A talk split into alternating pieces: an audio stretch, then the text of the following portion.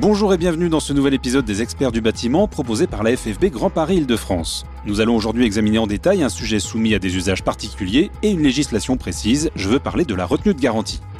Notre experte sur le sujet est Colline Maloisel, juriste consultante au sein de la Direction des affaires économiques et juridiques de la Fédération française du bâtiment Grand Paris Île-de-France.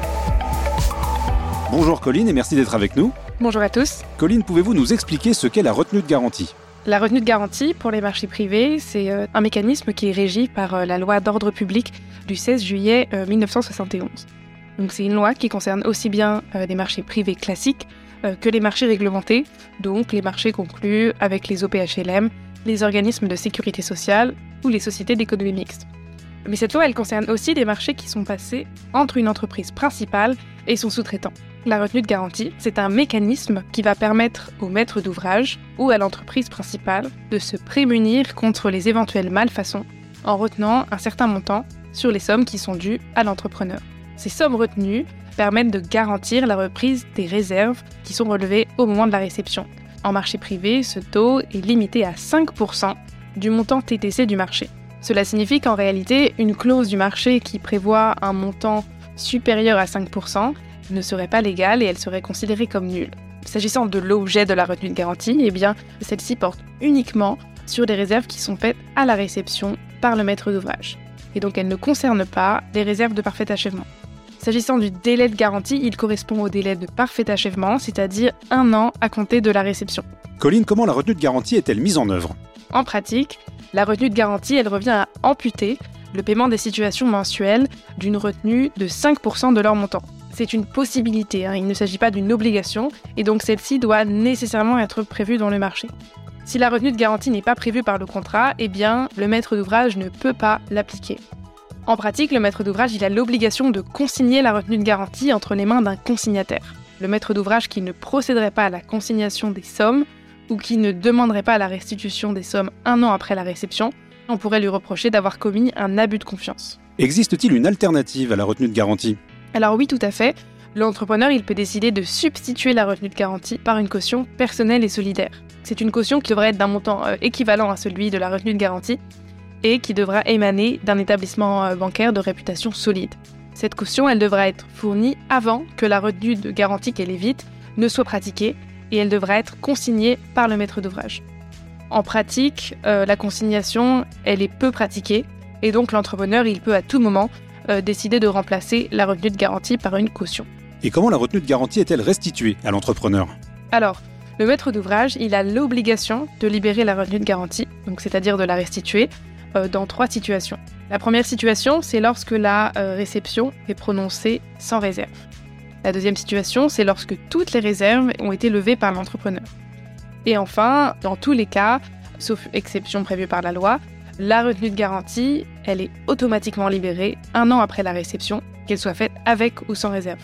Lorsque l'entreprise se trouve dans une de ces trois situations, mais que le maître de l'ouvrage ou l'entreprise refuse euh, de libérer la retenue de garantie, eh bien l'entrepreneur peut lui adresser un courrier recommandé avec accusé de réception euh, dans lequel il demande cette restitution, en indiquant, euh, le cas échéant, qu'elle réclamera des dommages et intérêts en l'absence d'un retour rapide de la part du maître d'ouvrage.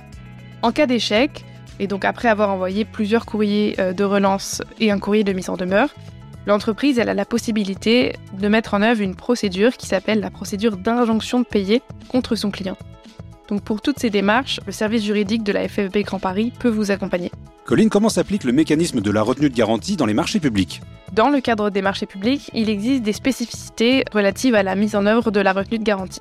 S'agissant du taux de la retenue de garantie, eh dans les marchés publics, celui-ci ne peut en principe être supérieur à 5% du montant initial du marché, qui peut être augmenté euh, du montant des éventuelles modifications du marché public en cours d'exécution. Néanmoins, lorsqu'on a un marché public qui est conclu par l'État avec une petite ou moyenne entreprise, c'est-à-dire une entreprise qui a un effectif de moins de 250 personnes et qui a un chiffre d'affaires qui n'excède pas 50 millions d'euros, eh bien dans ce cas spécifique, le taux maximal de la retenue de garantie, il est ramené à 3%. Cela signifie que dans cette situation spécifique, l'entrepreneur recevra 97% du montant du marché au moment du paiement du solde après réception. En marché public, le titulaire du marché, a aussi la possibilité de remplacer la retenue de garantie par une garantie euh, à première demande ou, si l'acheteur ne s'y oppose pas, par une caution personnelle et solidaire. Ça, c'est un remplacement qui peut être réalisé pendant toute la durée du marché. Cela signifie qu'en pratique, euh, l'entreprise a toujours le choix, à minima, entre la retenue de garantie et la garantie à première demande. Pour solliciter le recours à une caution personnelle et solidaire, titulaire du marché doit adresser à la personne publique le formulaire NOTI 8. Pour solliciter le recours à une garantie à première demande, il faudra utiliser le formulaire NOTI 7. Ce sont des formulaires que vous pouvez retrouver sur le site économie.gouv.fr dans la rubrique Direction des affaires juridiques et à l'emplacement euh, les formulaires de notification des marchés. Et qu'en est-il du remboursement de la retenue de garantie dans le cadre d'un marché public cette fois? Alors s'agissant du remboursement de la retenue de garantie dans le cadre d'un marché public, eh bien celui-ci doit en principe intervenir dans un délai de 30 jours à compter de l'expiration du délai de garantie, c'est-à-dire un an et un mois à compter de la réception. Par exception, si jamais il y a des réserves qui ont été notifiées pendant l'année de parfait achèvement et qu'elles n'ont pas été levées à l'expiration de ce délai, eh bien la retenue de garantie est restituée dans un délai de 30 jours après la date de leur levée. Si le remboursement de la retenue de garantie est effectué avec du retard, l'acheteur public sera tenu de verser des intérêts moratoires à l'entrepreneur.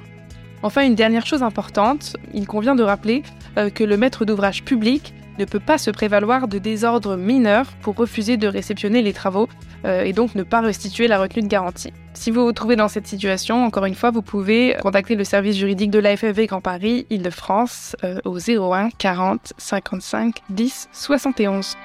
Merci beaucoup Colline de nous avoir éclairé sur les conditions d'application et de restitution de la retenue de garantie. C'est la fin de cet épisode des experts du bâtiment. Merci d'être fidèle à ce rendez-vous que vous retrouvez sur toutes les plateformes d'écoute de podcasts comme Deezer, Spotify ou Apple Podcast. Abonnez-vous gratuitement pour ne manquer aucun numéro et si l'émission vous plaît, parlez-en autour de vous. Je vous donne rendez-vous très bientôt pour un nouvel épisode des experts du bâtiment.